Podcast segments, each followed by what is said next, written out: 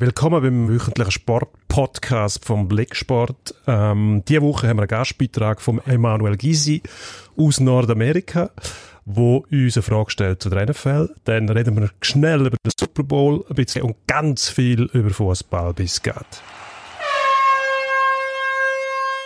Pro und Konter. Das Streitgespräch. Eine Sportwelt, zwei Redaktoren, zwei Meinungen. Offensiv. Offensiv ist wie machen wie im Platz. Man muss auch lernen, damit klarzukommen, einen Schlag zu bekommen. Nach vorne immer wieder einen Nadelstich setzen. Ich weiß nicht, wie lange wir noch Zeit haben. Jetzt kommen wir zuerst noch die Scheissponys. Ja, Bursten, die gute Nachricht zuerst. Euch kann man offensichtlich allein lassen, mindestens nach dem zu urteilen, was ich letzte Woche gehört habe, was ihr da in meiner Abwesenheit fabriziert habt. Jetzt aber zur Sache. Ich will über Super Bowl reden. Ich bin ja gerade in Übersee, haben wir den selbstverständlich auch zu Gemüte geführt. Habe auch gar nicht so schlecht gefunden, wie man an gewissen Orten, vor allem aus europäischem Mund, hätte können hören, vielleicht auch von Leuten, die sonst, ja, nicht so furchtbar viel Football schauen, gehört halt auch dazu, dass nicht nur die Offensive wissen, wie ihr Job funktioniert, sondern auch die Defenses, ob die mal etwas zu sagen haben, dass nicht alles so funktioniert, wie es geht, dass nicht nur Punkte regnet, bis zum geht nicht mehr. Aber sei es darum, eigentlich möchte ich reden über das Dopingproblem von der NFL. MVP vom Super Bowl, der Julian Edelman, äh, relativ schillernde Figur, Patriots Receiver, anfangs von dieser Saison für vier Matches gesperrt worden. Vier Matches, nur vier Matches für ein Dopingvergehen. Eine Viertel Saison lang hätte er müssen zuschauen. Ein Viertel von der Qualifikation. Das ist absurd, oder? Also, einer, der offensichtlich beschießt, der offensichtlich etwas einnimmt, wo man nicht sollte, weil man sich äh, verbotenen Vorteil verschafft damit. Ja, ist ein weiterer Grund dafür, warum man im Gegensatz zu den wenigen Punkten vom Super Bowl als Europäer die NFL dann im einen oder anderen Fall gleich nicht so furchtbar ernst darf, muss, sollte nehmen, mindestens was die Dopingbekämpfung angeht. Offensichtlich geht da das Geld und die Unterhaltung vor der Gesundheit und vor der Fairness den anderen Athleten gegenüber. Sag ich. Was sagt ihr?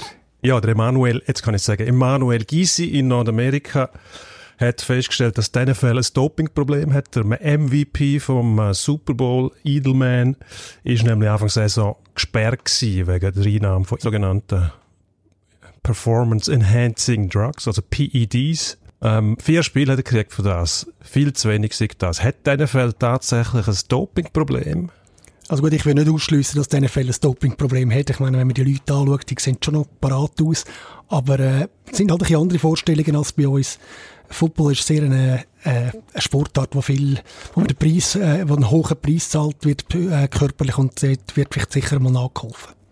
Ähm, sie haben auch ganz eine andere Politik dort. Die grossen Sportverbände, wie auch die NHL übrigens, die dürfen eigentlich selber bestimmen, was für sie Doping ist und was nicht.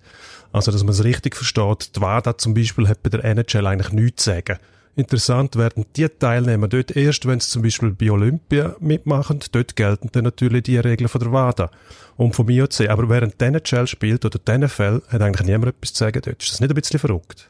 Es ist ein bisschen verrückt. Hankerum, äh, Football versteht sich natürlich als als der grösste Sport, was es überhaupt gibt. Die haben eine gewisse Arroganz, wo, wo man sonst die anderen Sportarten nicht kennt. Die, die äh, nennen sich dann auch Weltmeister, wenn man gewonnen hat. Und äh, ja, ich glaube, das ist einfach die Arroganz von der NFL, dass die machen, wie sie es wollen. Und vier Spiele, NFL ist nicht das gleiche wie vier Spiele im Hockey oder im Fußball. Das ist, äh, sind grössere Werte. Ein Viertel von der Saison eigentlich, 16 Quali-Spiele äh, in der NFL, ist schon recht viel. Und wenn dann wahrscheinlich noch der Lohnflöte geht, nehme ich an, wirkt sich das recht aus. Grundsätzlich finde ich auch, also die Liga, wenn sie selber kann bestimmen, was für sie Doping ist und wie das gehandelt wird, dann ähm, finde ich es recht krass, muss ich sagen, wenn dann vier Spiele, ein Viertel von der Saison, ist immer noch lang. Also nichts ist das nicht. Gut, wir vergleichen es natürlich mit zwei Jahren, wo sonst jemand in einer anderen Sportart, einer olympischen Sportart weg ist. Und zwei Jahre ist schon eine andere äh, Dauer für, für einen Sportler natürlich. Aber ich glaube, für die NFL passt es so. Die haben auch nicht die gleiche Imageprobleme wie im Baseball, wo natürlich ein Spieler nachher brandmarkt worden ist, wenn er mal mit Doping in Verbindung gebracht worden ist. Ich glaube, wir gehen zum nächsten Thema, oder? Das nächste Thema ist das grosse, wo wir bleiben bei der Super Bowl. Genau. Und dort ist die Frage, Halbzeitshow. Hast du, jetzt bei dir gelangen bis zur Halbzeitshow überhaupt? Nein, ich bin, habe irgendwie einen prophetischen Anflug gehabt und habe gesagt, das wird nix und bin liegen. Gut, ich muss auch sagen, das Spiel ist recht Tauch gewesen, wenn du nicht äh, Football-Fanatiker und äh, Experte bist. Eine Defensivschlacht, hm, erwarte ich ein bisschen etwas anderes, aber scheinbar habe ich die Halbzeit schon verpasst. Für mich braucht es die gar nicht. Die sollen weiterspielen und der ganze Klamauk rundum interessiert mich eigentlich eh nicht. Ja, aber ich meine, es ist doch schön grundsätzlich so eine Halbzeitshow. Da, da zieht man auch Leute rein, die vielleicht nicht im Sport so daheim sind. Ich muss jetzt sagen, Maroon 5, das ist äh, wirklich nichts gewesen, aber generell hat es schon ganz äh, beeindruckende Halbzeitshows gegeben bei Super Bowls. Das mag sein, ja. Ich bin generell eigentlich gegen die Verkommerzialisierung. Liegt ein bisschen im Trend, wenn man das sagt, vom Sport. Aber, ja, aber ich, ich finde es einfach zu viel. Es ist, äh, normalerweise spielen die ja direkt weiter, oder? Es gibt einen kurzen Unterbruch und nur während dem Super Bowl gibt es irgendwie eine halbe Stunde Pause. Und jetzt willst du plötzlich, jetzt hast du auch gut verdient als Hockeyspieler, jetzt willst du kein Kommerz mehr im Sport. Das gehört doch dazu, da muss Geld reinkommen. Und das ist auch gut, das geht ja in den Sport rein, unterm Strich. Also, dass ich gut verdient habe, sagst du. Also, ja. Ich finde, es ist auch, es hat auch mit dem nichts zu tun. Die Leute sollen anständig gezahlt werden, aber dass man immer noch alles ausreizen muss und das auswalzen muss, das ganze Programm, das begreife ich nicht unbedingt. Wir haben, äh, eine Erscheinung in Deutschland, DFB, Pokalfinale, glaube ich, wo es, äh, die beliebte Helene Fischer eingeschaltet haben, wo nachher niedergepfiffen worden ist. Also man sieht, die Leute gutieren das nicht überall. Es ist vielleicht auch in Deutschland, bei uns im europäischen Raum, hat das nicht so Tradition, dass man die, die Pause so auswalzt. Ja, aber es ist, eine, eben, es ist eine kulturelle Frage auf der einen Seite. Das, das ist sicher unterschiedlich in Deutschland im Fußball, wo man den Anti-Kommerz-Reflex äh, sehr zügig hat. Ich sage einfach, da holt man Geld in den Sport und das macht es besser als irgendwo sonst in der NFL. Die wissen, wie man es macht. Gut, wechseln wir zum Eishockey. Ähm, wieder mal eine Nazi-Pause kurz vor den Playoffs. Sehr beliebtes Stilmittel bei uns. Ähm, bringt das irgendetwas? Wenn wir nicht einfach gescheiter durchspielen? Ich finde das völlig ein falscher Zeitpunkt für eine Nazi-Pause. Ja gut, die Pausen sind ja nicht irgendwie willkürlich von den einzelnen Verbänden gewählt, aber die sind gegeben und ich finde, so wie man es jetzt macht, ist es ideal genützt. Man, man sagt, man holt da nicht die wichtigsten Spieler von allen Mannschaften, sondern da spielt man mit U25 Spielern, mit Spielern, die Zukunft haben oder die schauen, ob die Zukunft haben und dann eine internationale Erfahrung geben. Das passt haargenau für mich.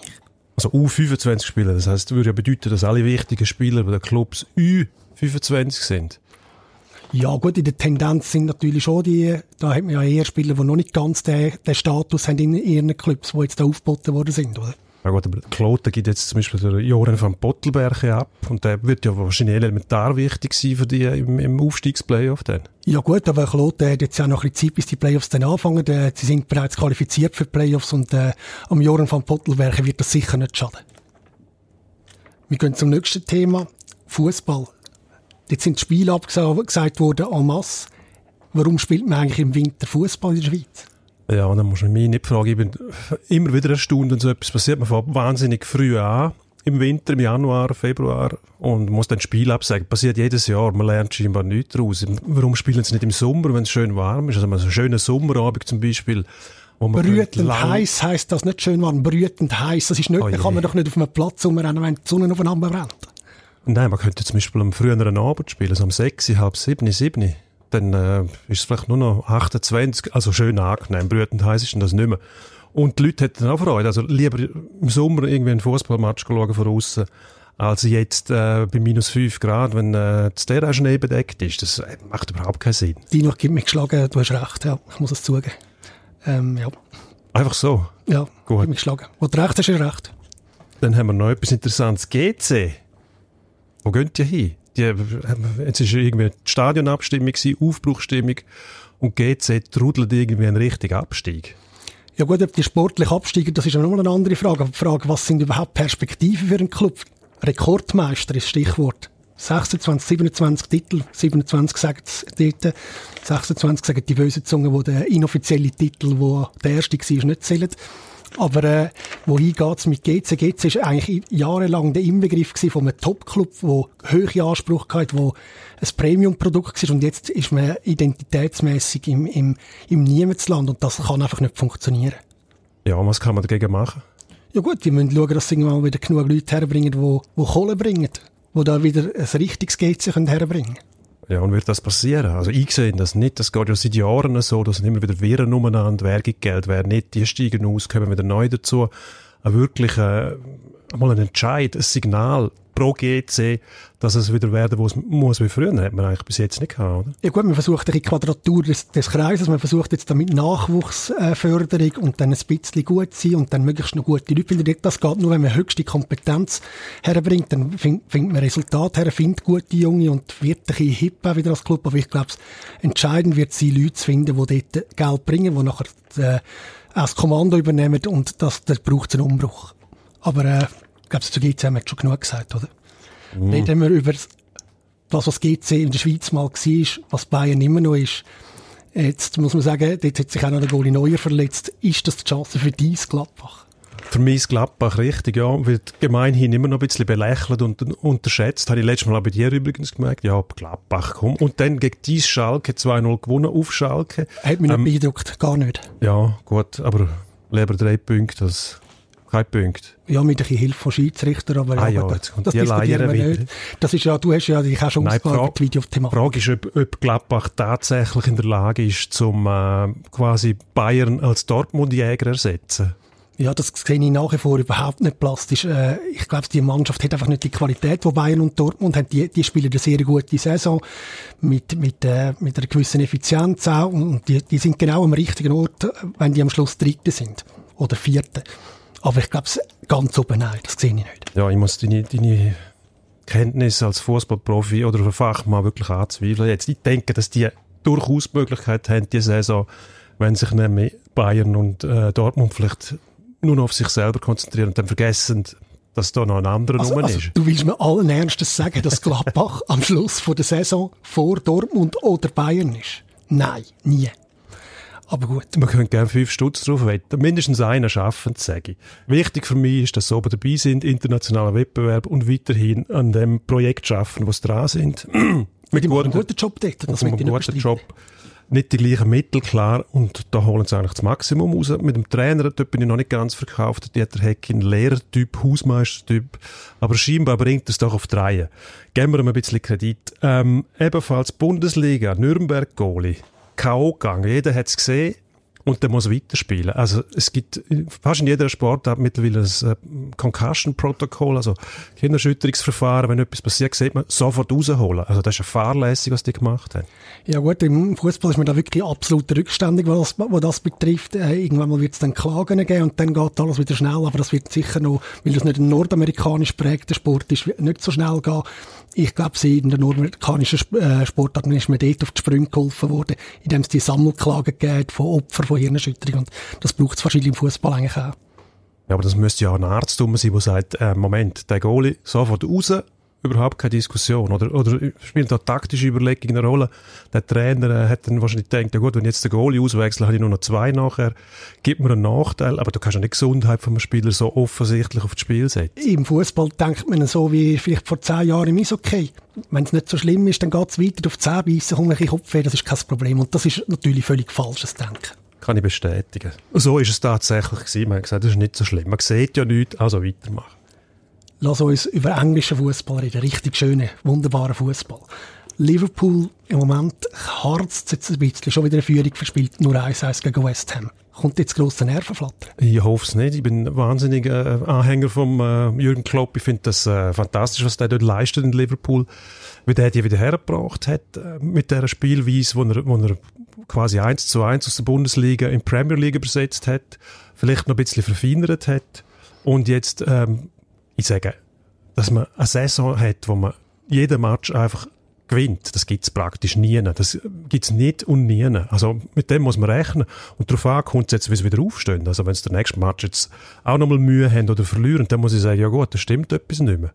Eben, also grundsätzlich ist äh, Schwarz-Weiß-Denken da aus meiner Sicht angesagt. Entweder haben sie zum Schluss den ersten Premier League-Titel oder sie haben den nicht. Und äh, das ist das einzige, die einzige Frage, die sich am Schluss stellt. Und im Moment, dunkelt es mir, sind sie ein bisschen auf dem Holzweg.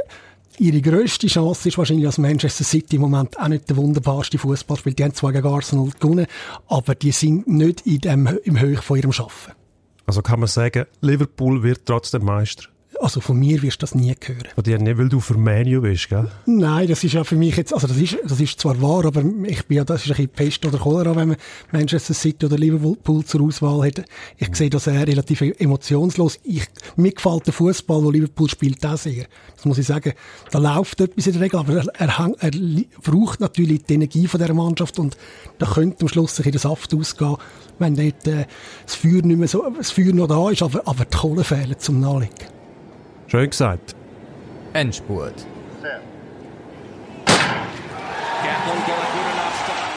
Wir gehen zum Endspurt. Ebenfalls Fußball. Copa del Rey, Spanien. Barcelona hat schon zum fünften Mal in Serie äh, den Kübel zu holen. Ähm, Wäre das nicht eine Möglichkeit für Real, vielleicht eine Trendwende zu schaffen?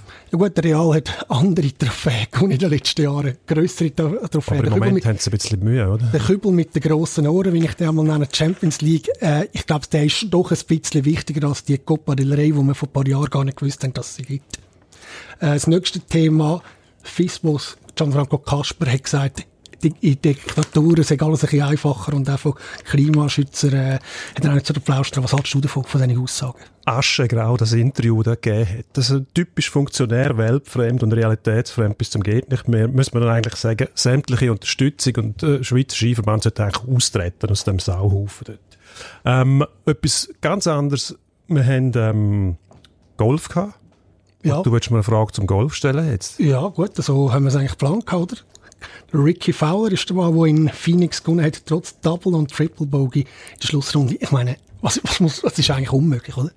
Es ist eigentlich unmöglich, es ist bis jetzt unmöglich gewesen, hat es noch nie gegeben, dass Profi-Golfer mit so einem Score in der Schlussrunde noch gewonnen hat. Äh, der Ricky Fowler, ähm, schon in Phoenix, die Waste Management Open, noch in der Schlussrunde aus der Hand gegeben und man hat schon im Zweifel, ob er überhaupt in der Lage ist, noch Führung durchzuziehen. Er hat ja nach drei Runden ähm, mit riesigem Vorsprung geführt und hat es dann auch geschafft, trotz eben Double- und Triple-Bogey mit äh, zwei hervorragenden Schlös Löcher 17, 18 den Sieg noch zu holen. In der Schweiz gewonnen hat der EVZ Göpsieger geworden. Ähm, ist das ein Hinweis darauf, dass dort die Winnermentalität auch für den Meistertitel könnte langen? Das ist eine sehr, sehr spannende Frage. Äh, die kann ich dir jetzt noch nicht beantworten, weil ich wollte auch die Messlatte Rapperswil, Jona, Lakers ist halt nicht so hoch, wie wenn man im Playoff-Final zum Beispiel gegen den SC Bern würde spielen. Aber ich glaube, es könnte ein wichtiger Schritt in den Köpfen der Spieler gewesen sein.